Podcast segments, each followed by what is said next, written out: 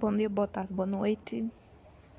É, estou aqui em um novo formato chamado Falando Sozinha, porque uma podcaster que eu gosto, não vou revelar o nome, fez um podcast chamado Falando Sozinha. E aí um vlogger que eu gosto, que também não vou citar o nome, né? Vlogger, youtuber, na verdade. Também fez, começou um formato de vídeo chamado Falando Sozinho, Eu Vou Kibar. Na cara de pau. Igual as pessoas fazem na internet. Elas simplesmente vão lá e roubam ideias das outras pessoas. É... Eu odeio a, a, forma que eu falo nos podcasts porque minha voz fica meio assim, sendo que minha voz não é assim, minha voz é mais para fora. Mas eu vou me esforçar para falar com a voz mais bonita a partir de agora. E aí, quais os temas? Eu não vou falar de pandemia. Vou falar sobre como é ruim ler quadrinhos no celular. Que é a única forma que eu tenho de ler quadrinhos, porque ler quadrinhos é muito caro. E eu não estou rodando bolsinha na esquina, diriam algumas pessoas mais tradicionais, é, como forma de dizer que meu dinheiro não vem fácil, não é mesmo? Na verdade, o meu dinheiro vem sim fácil e eu não acho que rodar bolsinha na esquina seja uma boa ilustração para o dinheiro que vem fácil, mas a gente sabe como é o machismo na nossa sociedade, não é mesmo? Uh, eu estava relutante em gravar esse podcast, esse piloto, porque minha casa é muito barulhenta. Minha casa é muito barulhenta, não, minha casa é silenciosa. É, na maior parte do tempo. É, mas a minha vizinhança é muito barulhenta. Uh, de noite, de dia, qualquer momento do dia ou da noite, minha vizinhança é barulhenta porque eu moro em frente a uma BR. Sim, eu tive essa ideia quando eu me mudei, no final de 2017, eu olhei essa casa em frente à BR e eu falei, tá aí. É um, é um bom local. Não sei onde eu estava com a cabeça enfiada quando eu pensei isso. Mas o fato é que eu me mudei para frente uma BR, ao lado, é, na frente da minha casa é a BR, ao lado da minha casa tem uma ruazinha, é, bem estreita o que é pior. Quer dizer, não sei se é pior ou melhor, mas uh, em termos de som, por, pela rua ser estreita, parece que a moto tá passando dentro da minha sala. Então, é muito barulhento. E aí eu fiquei, porra, eu já tava toda assim, toda cheia de, de mimimi com o som do podcast. Aí eu já vim pra minha casa e minha casa já é barulhenta. Aí danou-se. Uh, mas o fato é que a pandemia está acontecendo, não há indicações de que nada vai melhorar tão logo. Todo santo dia eu converso com as pessoas sobre o fato de nós estarmos animados, pessimistas ou otimistas com relação a, a vacinas e remédios e tratamentos e essas coisas. Eu confesso que estou otimista, não sou otimista, né? No caso, é a confissão deveria ser essa. No caso, a confissão é que eu sou pessimista, beleza. Mas no momento estou excepcionalmente otimista, porque eu sempre soube na minha vida, né? Minha formação de em biologia e essas paradas é pífia, eu não sei basicamente nada. Mas o que eu sei é que uma vacina demora, tipo assim, milênios para ser desenvolvida. O que não está acontecendo aparentemente com a vacina do coronavírus que está sendo desenvolvida, meu Deus, muito, muito ligeiro. O que me faz quase criar uma teoria da conspiração na minha cabeça de que essa vacina é mentirosa. E essa notícia aí está sendo uh, colocada aí para a gente ficar mais calmo e não criar um caos social total. Uh, mas enfim, o que, é que eu tava falando? Sim, diante das notícias, né?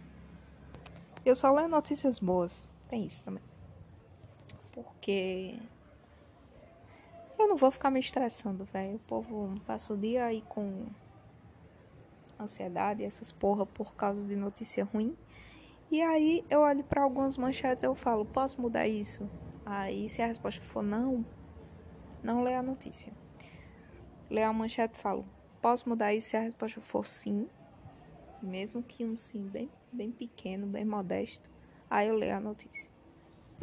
Mas na maioria das vezes não leio a notícia e quando leio notícias que eu não posso mudar é só para passar raiva. Inclusive, eu voltei até Twitter, foi um equívoco que eu cometi. Brincadeira, foi porque eu precisava falar com a pessoa que estava falando no Twitter. E aí eu voltei até Twitter. É... E aí, lá no Twitter, só que eu faço é isso. Passa raiva. E aí, já várias vezes eu fiz a resolução de só postar coisas legais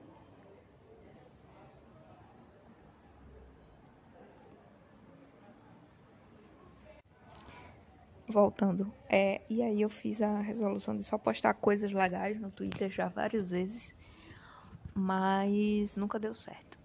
É, nunca deu certo. A última vez que eu fiz essa resolução, não lembro se foi há quatro dias atrás ou há três dias atrás. Acho que foi uns quatro dias atrás. Aí eu falei, não. Acho que foi na quinta-feira ou foi na sexta.